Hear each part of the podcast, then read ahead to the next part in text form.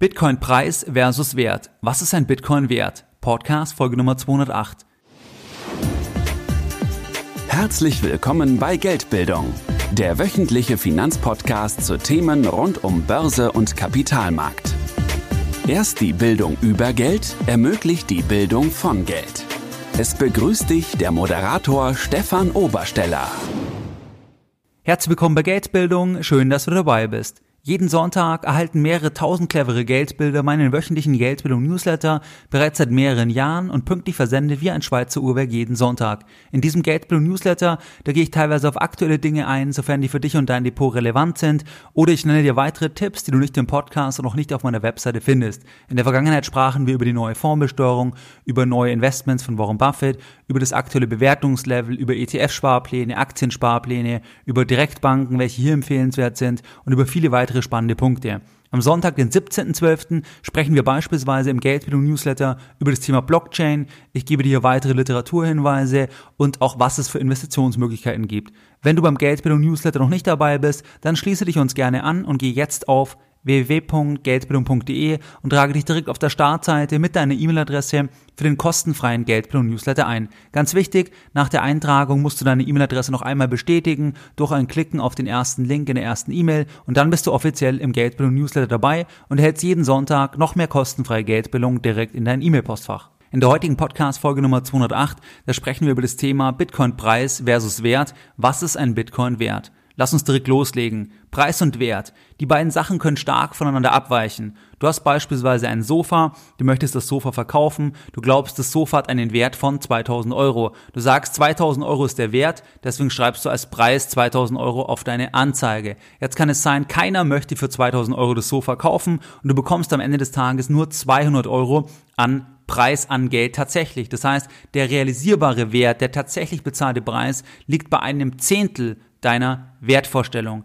Wenn du eine Einzelaktie kaufst, die Aktie notiert aktuell an der Börse für 50 Euro. Du kaufst die Aktie, dann kaufst du die Aktie und du sagst, der Wert liegt über dem aktuellen Preis. Das heißt, der Preis aktuell ist gut, günstig. Du glaubst, der Wert liegt drüber. Der Markt sieht noch nicht den vollen Wert und deswegen notiert der Preis nur bei 50 Euro und du schreibst der Aktie aber einen Wert von 80, von 90 Euro zu und glaubst deswegen, dass der Preis aktuell sehr, sehr günstig ist, dass es ein gutes Investment entsprechend ist. Der Verkäufer, der nimmt genau die andere Partei ein, der sagt, ich verkaufe jetzt die Aktie entsprechend für 50 Euro, weil ich glaube, der Wert liegt unter den 50 Euro. Bei der Börse ist es so, die Börse ist sehr effizient, das ist der vollkommenste Markt der Welt, also der Kapitalmarkt, auch der Forex-Handel. Hier ist am meisten Liquidität vorhanden. Hier nähert sich Wert und Preis entsprechend an. Wenn ich aber aktiv anlege, dann gehe ich genauso vor. Ich sage, der Wert einer Sache liegt über dem aktuellen Preis und deswegen bezahle ich gerne den aktuellen Preis, weil ich einen anderen Wert sehe. Der passive Investor, der kauft den gesamten Markt, weil er sagt, der Markt ist effizient, Wert gleich Preis. Ich übernehme einfach die Marktrisiken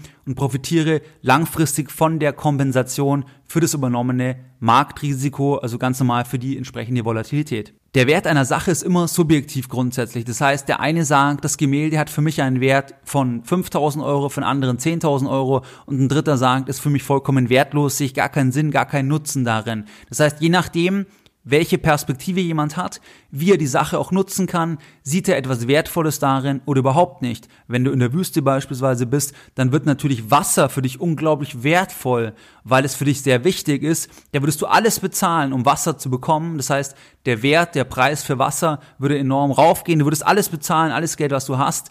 Wenn du kurz vorm Verdursten wärst entsprechend, weil es eine andere Dringlichkeit für dich hat. Das heißt auch der Kontext entsprechend der Transaktion, der Sache, beeinflusst dann natürlich auch die Wertvorstellung oder den Wert, den wir einer Sache entsprechend zuschreiben. Im Finanzbereich, wenn du jetzt einen inneren Wert einer Aktie zum Beispiel feststellen sollst, dann gibt es eigentlich zwei Konzepte.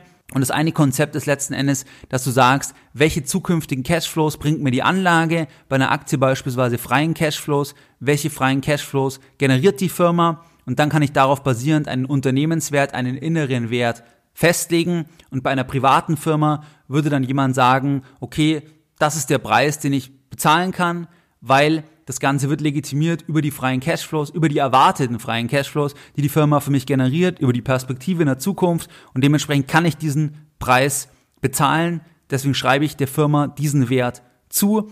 weil ich ja dann die freien Cashflows bekomme und das legitimiert für mich den Kaufpreis. Bei einer Immobilie sind es die Mieten, bei Anleihen hast du zumindest Zinsen und so legitimiert bei dieser Ebene der Cashflow, die liquiden Mittel, die dir zufließen über das Investment, letztlich den Kaufpreis. Und das Ganze ist ein Stück weit unabhängiger von anderen. Das sagt ja auch der Buffett, der kauft eine Firma, der kauft ja oft große Anteile oder die gesamte Firma und sagt dann, auch wenn die Börse dann geschlossen wird, wenn er nur einen Teil kauft, das macht ihm gar nichts, weil er das langfristig hält und weil das Investment in sich Sinn macht. Unabhängig davon, ob er es verkaufen kann, macht das Investment in sich Sinn.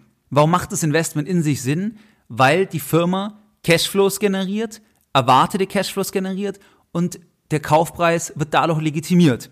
Das ist also die erste Ebene, wo du letztlich einen inneren Wert, einen fundamentalen Wert bestimmen kannst auf Basis der freien Cashflows oder von den Geldmitteln, die generiert werden. Hier gibt es dann zwei Hauptverfahren. Einmal ist das Multiple-Verfahren und das andere das ist entsprechend das Discounted Cashflow-Verfahren. Und hier würde man dann jeweils die Annahmen mit reinnehmen. Das heißt, man schätzt die erwarteten Cashflows oder bei einer Immobilie, man schaut, welche Mieten sind realistisch und kann auch sagen, so und so kann ich steigern, weil ich die und die Maßnahmen mache. Und dann kann man das Ganze entsprechend abdiskontieren mit einem gewissen Zinssatz, der das Marktlevel des Zinses reflektiert und auch das Risiko natürlich, was mit den Cashflows verbunden ist, also wie sicher die Cashflows kommen. Und dann gibt es einen gewissen inneren Wert, einen fundamentalen Wert. Und das ist dann die Verhandlungsposition. Auch das ist nicht starr und nicht fix, weil man unterschiedliche Annahmen hat, aber es gibt hier Cashflows und die legitimieren den Kaufpreis. Das andere ist das Thema, wenn du den Kaufpreis nur über die zukünftige Nachfrage legitimierst. Das heißt,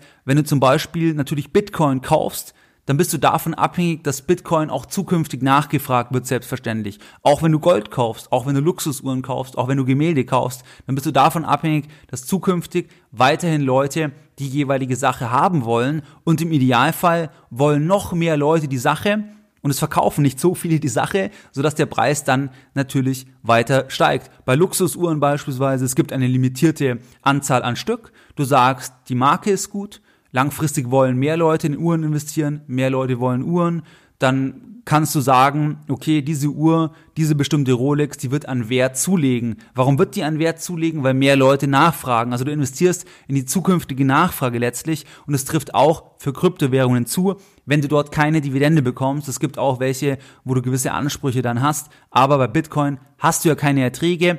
Du investierst in die zukünftige Nachfrage. Jetzt musst du also quasi überlegen, inwieweit oder doch was ist die Nachfrage getrieben, wie konstant ist die Nachfrage und auch in Relation zum Angebot dann natürlich. Bei Gold beispielsweise kann man natürlich sagen, dass Gold lange schon einen Wert hat, aber warum hat es einen Wert? Weil die Leute an die Werthaltigkeit glauben und diesen Glauben drücken sie durch Nachfrage aus. Sie kaufen Gold, sind fasziniert von Gold, sie tragen Schmuck, weil sie fasziniert sind und dann fragen sie dies nach. Und das ist gut für den Preis. Bei Gold kann man jetzt sagen, die Nachfrage wird immer irgendwo vorhanden sein, das Angebot ist auch ein Stück weit begrenzt und dementsprechend wird Gold nicht wertlos werden. Bei Bitcoin musst du jetzt, wenn du Bitcoin hast oder in Bitcoin investieren möchtest, dir genau die gleichen Fragen stellen. Du investierst in die zukünftige Nachfrage. Jetzt kannst du dir immer aktuell, wenn du jetzt die Podcast-Folge hörst, dir die jeweilige Kryptowährung anschauen, beispielsweise Bitcoin, und dann sagen, warum kaufen Leute diese Währung? Was ist der Grund für die Nachfrage? Ist der Grund für die Nachfrage konstant? Gibt es irgendwann mehr Gründe? Werden noch mehr Leute nachfragen? Und wie verhält sich das Angebot? Das kannst du dir überlegen und dann entscheidet sich, ob quasi du sagst, der Wert liegt über dem aktuellen Preis und du sagst, okay, auch jetzt ist es noch sinnvoll, es zu kaufen, weil langfristig mehr Leute nachfragen, aus den und den Gründen und das ist auch konstant, das ist auch ganz wichtig. Zum Beispiel, wenn kurzfristig viele Leute Geld verdienen wollen und sehen, etwas steigt sehr, sehr stark, dann kaufen sie es, weil sie glauben, sie werden schnell reich. Aber dann muss man halt überlegen, wie konsistent ist diese Nachfrage, weil wenn es dann mal nicht mehr steigt, auch nur für kurze Zeit, dann sind die Leute auch sehr, sehr schnell wieder weg. Das heißt, der Wert von einem Bitcoin, der hängt von der zukünftigen Nachfrage ab und ob ein Investment immer zum jeweiligen Zeitpunkt Sinn macht, bei dieser Art an Investment, das hängt davon ab, wie die zukünftige Nachfrage sich entwickelt. Und bei Bitcoin, da kannst du dann Sachen sagen oder überlegen, wie Wenige haben erst Bitcoin. Das Misstrauen gegenüber dem klassischen Bankensystem wird weiter wachsen. Das wären dann Argumente dafür.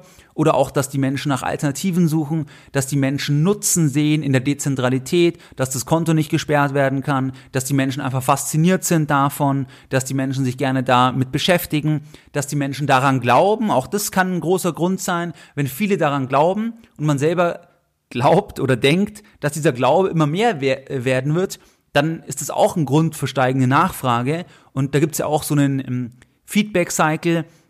Das heißt, dass die Leute quasi daran glauben, dann steigt der Preis, dann glauben sie noch mehr daran und so verstärkt sich das alles auch ein Stück weit. Das musst du schätzen. Und dann natürlich auch die, die negativen Sachen. Also warum könnte die Nachfrage weniger werden? Es steigt nicht mehr so stark, die Leute verdienen nicht mehr so schnell Geld, glauben nicht mehr so stark deswegen. Es gibt weitere Probleme, die nicht gelöst werden können. Zum Beispiel meine letzten Transaktionen im Dezember, Anfang Dezember 2017, da war die Transaktion lange, also hat lange gedauert. Die Kosten waren relativ hoch. Die Transaktion von einer Exchange zu einer anderen hat über eine Stunde gedauert.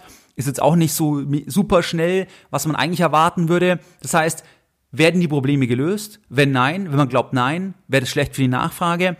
Ist es nur ein Hype?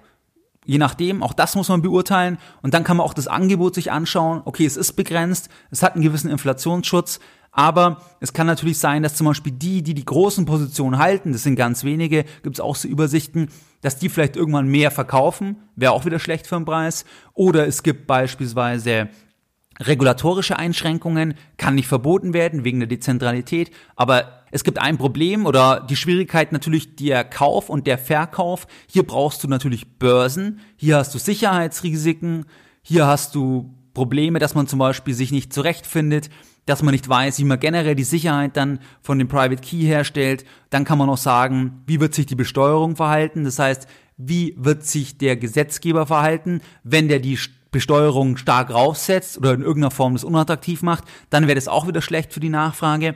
Das muss man gewichten und dann kann man quasi für sich sagen, ich glaube, Beispiel, die Nachfrage wird mehr, also steigt's und dann spekuliere ich weiter darauf oder eben nicht. Das ist die Überlegung. Aber der Bitcoin-Preis, hier investierst du in die zukünftige Nachfrage und der Wert, der Preis kann jede Größe annehmen. Das habe ich ja auch schon mal in der Podcast-Folge gesagt. Das heißt, jeder, der sagt, das kann maximal auf den Wert gehen oder auf den Preis gehen, das macht keinen Sinn, weil es kann jeden Preis annehmen.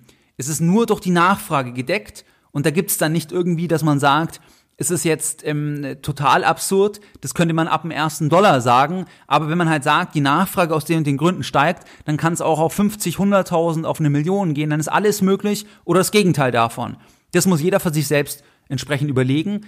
Ich beispielsweise investiere mehr in Gold gegenüber Kryptowährungen, weil ich zum Beispiel Gold als sicherer ansehe, in dem Sinne, dass schon länger die Menschen vertrauen, dass die Nachfrage ein Stück weit konsistenter ist. Bei Kryptowährungen ist ja Bitcoin nur ein Beispiel, kann ich es nicht langfristig abschätzen, aber es kann in beide Richtungen sein. Es kann sein, man wird noch mehr überrascht, dass die Nachfrage noch größer wird, die Relevanz noch mehr wird, oder das Gegenteil davon. Aber nachdem ich es nicht abschätzen kann, beziehungsweise das Risiko für mich noch größer ist, kann ich nur weniger machen. Das ist die Überlegung. Nur weniger als spekulative Beimischung innerhalb überhaupt der spekulativen Box, der spekulativen Komponente der eigenen Anlage.